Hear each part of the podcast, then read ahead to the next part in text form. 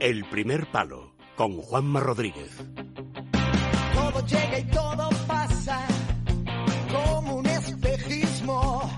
Todo llega y todo pasa. Llega la sección de Dani Palacios. Dani, buenas noches. Hola, buenas noches, Juanma. Hoy para hablar de un magnífico mm, documental, Red Army, sería algo así como el Ejército Rojo, ¿no?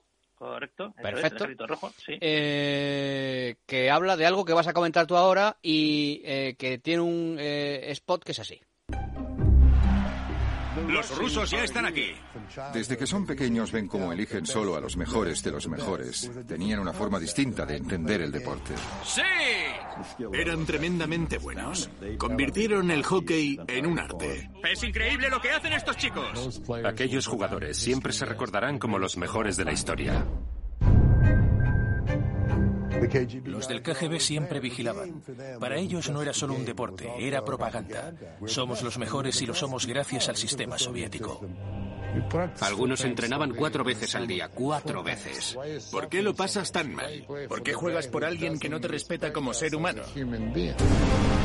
El deporte se planteó como si fuera una guerra. Y lo era.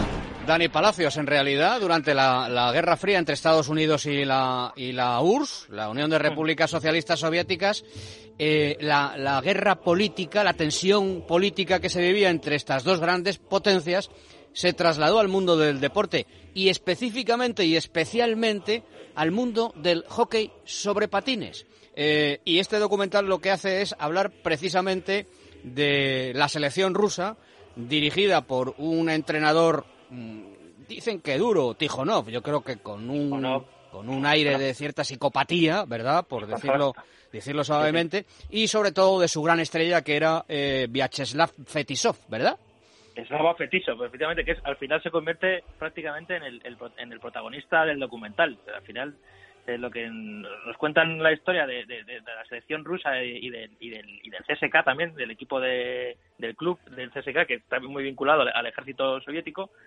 Eh, pero realmente al final lo que nos van contando es la historia de, del- de la selección soviética de hockey del CSK y nos lo ponen en contexto histórico, claro, en, en plena Guerra Fría con Estados Unidos. Y, y nos, y- y- y nos- digamos que nos cuenta un poco el auge y caída del régimen soviético eh, contado a través de- de- del, del equipo de hockey hielo y del propio Slava Fetisov, claro, de cómo él vive la situación política de la URSS en sus propias carnes, o sea, cómo, cómo él vive la gloria y, y cae en el más oscuro pozo porque es considerado, pasa de ser un héroe a ser un traidor. Es un documental realmente apasionante, o sea, porque claro, eh, no es un deporte muy popular aquí en, en, por ejemplo, en Espa- España, en en, España, los países sí, del, en los países del sur de Europa, en el norte de Europa sí, en, en- por, por supuesto que en Estados Unidos y en Canadá, es, vamos, en Canadá es O- casi deporte nacional. Obviamente, en Canadá es una religión. Mm. Y en, y en, y en Rusia y en la antigua Unión Soviética eh, lo convirtieron en deporte nacional porque les convenía, porque no lo era. Ahí los, los, los soviéticos como que siempre manejan muy bien la propaganda y la imagen que querían dar al exterior y sabían perfectamente que el hockey era un instrumento perfecto para vender el, el ideal socialista, ¿no? El ideal de la URSS, en el que es un sistema perfecto y el escaparate es el hockey, que hacían un hockey efectivamente perfecto. Luego ya con el paso del tiempo vimos que se vio que de perfecto ese sistema no tenía nada. Y claro, era ellos incluso hacían giras por todo el mundo, con el, tanto con el CSK, que era el equipo del Ejército Rojo, como con la como el- con la selección soviética. Y efectivamente arrasaban. O sea, hay, hay imágenes de, de la película de, de- de cómo jugaba de cómo jugaba el Red Army y era, increíble, o sea, era era fantasía pura, o sea, el- la pastilla no, el equipo contrario es que ni la olía, se movía a una velocidad y, y los, y los jugadores eh, patinaban a una velocidad increíble, o sea, era un digamos que con el, el hockey con la con la selección soviética eh, de repente saltó como cuatro o cinco escalones de, de, de repente, se, se saltó como varias generaciones. O sea, el hockey de repente despegó a otro nivel gracias a la, a la- a la Unión Soviética. Eso es verdad. O sea, eso se, se lo deben principalmente más que a Tijonov, se lo deben, se lo deben al, al anterior, al anterior entrenador, eh, que era Anatoly Tarasov, que era un tío totalmente innovador dentro del, depo- del, del deporte del hockey. Era un tío que venía del fútbol, curiosamente, que era el deporte nacional, pero gracias a su, a, a su, a, a su visión muy adelantada, a ser un visionario en el deporte, se dio cuenta que el hockey tenía muchas posibilidades, era un, era un, era un deporte con, prácticamente muy poco explorado y metió muchos elementos totalmente ajenos al deporte de hockey y, innovadores, eh, como cosas como por ejemplo el ballet, cosas como el como el ajedrez las, introdujo dentro del hockey eh, hielo. Eso te iba a decir yo, vi, yo te, comentaba antes de entrar en antena que yo he visto el documental hace dos o tres años, es decir, no tengo una memoria fresca, pero eh, no sé si era Tijonov o, Tarasov, dices que era el anterior seleccionador, el que efectivamente eh, buscó conexiones fijaos, si esto es complicado, verdaderamente era un visionario, ¿verdad? Porque para encontrar similitudes entre el ballet y el hockey hielo, cuando ves ahora el hockey hielo, eh, ves que es un deporte súper agresivo en el que, eh, existe contacto violento muchas veces. Bueno, pues efectivamente en el documental se explica, por la memoria que yo tengo de Red Army, eh, Dani, en el documental se explica que en la selección rusa, soviética, de hockey sobre hielo, era un ballet sobre hielo en realidad.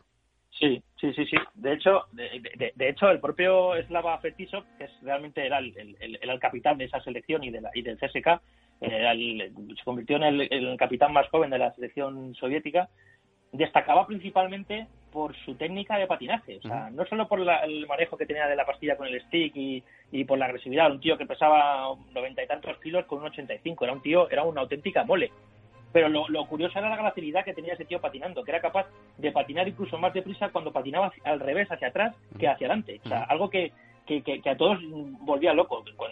En la película cuentan que cuando hacen una gira por Canadá y por Estados Unidos, eh, eran eh, estaban totalmente eh, obnubilados sobre todo por la técnica, por la precisión técnica que tenían estos jugadores. Cómo jugaban con una alegría además y con un, y con un desparpajo y con una, con una libertad que, que, con, digamos que, que, estaba en, contraste con, con, con, ese régimen tan tan severo ¿no? y, tan, y tan oscuro como la Unión Soviética, es decir, como un país tan estanco y con y con tantas faltas de libertades y con, y con todo muy muy rígido, muy muy estricto, eran capaces de, desarrollar un deporte em, con tanta libertad y visualmente tan estético y tan bonito. hay una contraposición ahí muy, muy muy curiosa en la película, además que ellos, ellos mismos te lo cuentan, es decir, em, ellos llegaban a ese, a ese nivel de perfección por muchísimas, muchísimas y muchísimas horas de trabajo. Estaban prácticamente metidos en un campo de concentración, que lo cuentan en la película, porque estaban durante 11 meses concentrados, alejados de sus familias los jugadores. Mm. Decías, eh, Dani, que a muchos de ellos, significadamente a, a Fetishov, que era la gran estrella de ese, de ese equipo, de esa selección, eh, pasaron efectivamente de héroes a villanos, de héroes a traidores, porque creo recordar que muchos acabaron en la NHL, eh, NHL L, y, y, Fetisov fue a Estados Unidos a jugar, ¿no? Bueno, Petiso fue el primero, el, primero que lanzó un pulso al, régimen soviético. Él se dio cuenta que él estaba dando, dando absolutamente todo por su país, absolutamente todo su vida, o sea, su vida entera estaba, eh, no solo la estaba dando por el hockey, porque por el hockey no tenía ningún problema, porque él le encantaba jugar al hockey, pero él, eh, digamos que era un, instrumento político y, claro, él veía que todo el, esfuerzo que hacía por su país, eh, todos los sacrificios que hacía por su país, porque como hemos dicho antes, eh, se pasaba se pasaban 11 meses fuera de casa y solo podían visitar a su familia un fin de semana al mes. O sea, un, régimen, vamos, eh, mm, durísimo. Espartano. Espartano. Eh, entrenaban cuatro veces al día, tenían tan, tal, tal presión y tan estaban tan tan vigilados que, eh, hay veces que tenían pulsaciones a 220 pulsaciones por minuto, o sea, estaban al borde de la, del ataque del corazón. Y muchas muchas veces después de los de los de los entrenamientos hasta orinaban sangre, o sea, para que os hagáis una, idea de, de, lo que estaban sometidos estos hombres. Y claro, el tío después de tantos esfuerzos, cuando pedía un mínimo favor a tanto a su entrenador como a incluso al ministro de defensa que incluso hablaba con él directamente porque Eduardo Fetiso, como era jugador del CSK, también era militar. Y nunca le, hacían ninguna concesión, ninguna concesión personal. Es decir, los derechos individuales estaban totalmente restringidos. Aquí tú perteneces a un colectivo y no, y no, y no te mereces absolutamente nada. Entonces llegó un momento que dijo, mira, eh, esto a mí, con todo el esfuerzo que estoy haciendo, mm, se plantó y dijo, yo me quiero ir de aquí. Tengo una oferta de, para jugar a Estados Unidos y me quiero ir. Y desde ese momento se convirtió en un villano, porque claro, dejó de jugar al hockey digamos que le vetaron de, poder jugar en cualquier eh, club de, la Unión Soviética y estuvo parado, parado sin jugar. Y no le dejaban ni siquiera entrar a, a polideportivos para entrenar. Estaba totalmente eh, en el ostracismo, tanto él como su familia, como su mujer, o sea, increíble. hasta que... ya hasta que ya por fin, gracias a la perestroika, eh, acordados en mediados, finales de los 80, ya pudo viajar a Estados Unidos y, empezar a jugar en la, en la NHL. Bueno, quien no haya visto el documental tiene que verlo, es de, de, mirada obligada, ¿vale? Sí, sí. Eh, hasta el punto que un crítico del eh, New York Times, Anthony Oliver Scott, llegó a decir que es eh, una historia alocada y emocionante que recuerda a las novenas de Tolstoy y a la absurdidad de Gogol. Y es verdad. y es verdad que hay mucho de Tolstoy en Red Army porque es, dramático, y te das cuenta de, de, que, de que lo que mm, muchas veces eh, a vista de, un aficionado normal, corriente y moliente, de un aficionado anónimo, eh, eh, es intuición o es improvisación.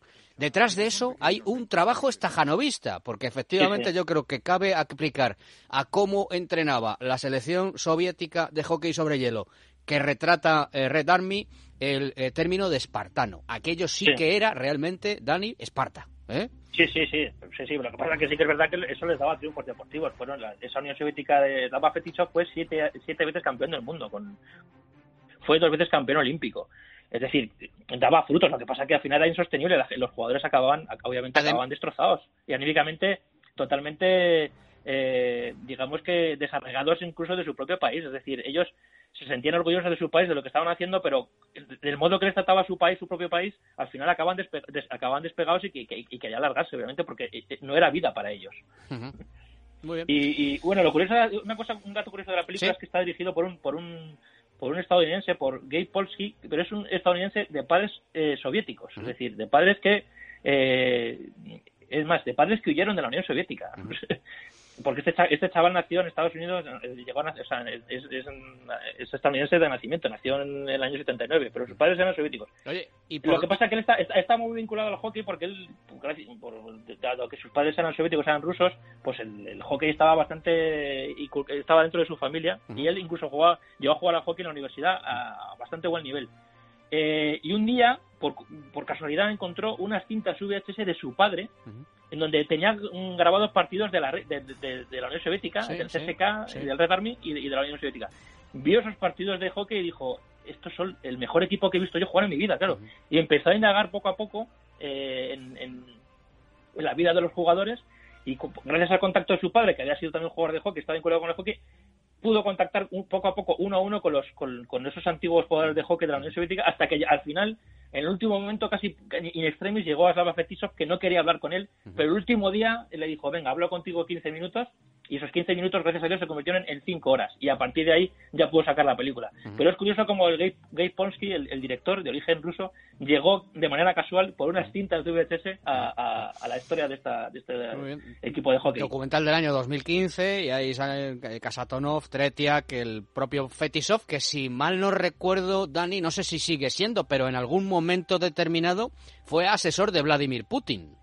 Bueno, no, es que fue ministro de Deportes. Fue ministro de Deportes, fue ministro, ¿ves? Y de hecho, fue, fue, el, fue, el, encargado, fue el que Putin le encargó de, de, organizar los Juegos Olímpicos de, de, Sochi, los que luego tuvieron tanto tanta polémica. al, por final, al, final, bueno, es un, es, un, es un mito viviente en Rusia, es uno de los deportistas más importantes de la historia en, en Rusia, pero sí tuvo, y eso lo relata también muy bien el, el documental, eh, en un momento pasó efectivamente de héroe, a, villano. Red Army, que no sé si está en alguna plataforma ahora, si se puede tener acceso.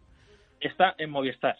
¿Sigue estando en Movistar? ¿Sigue estando en Movistar? estando en Movistar, sí, sí, lo he ah, vuelto a ver recientemente. Yo lo vi en su pues momento porque tuve, además tuve la suerte, eh, como anécdota te voy a contar, que esto que te estoy contando de las citas de VHS lo sé porque Andrés Arconada entrevistó a este director hace cuando se estrenó la película y, yo estuve con él, yo estuve con Andrés Arconada entrevistando hasta al director de la película. Ah, yo, estaba, yo, estuve, yo, estuve, con la cámara grabándole, por eso sé de primera mano esto de las cintas VHS porque lo, lo contó a nosotros, que, no, que muy poca gente lo sabe. Ah, muy bien, muy bien. Pues nada, Red Army, documental de 2015, maravilloso, tenéis que verlo. Dani Palacios, muchas gracias, amigo mío. Gracias a ti, Juanma. Cuídate mucho. Lo mismo te digo. Jugáis para nosotros y sois muy buenos. Que esto salga bien depende de vosotros. ¿Y si te diesen un millón de dólares en efectivo, jugarías entonces en la NHL?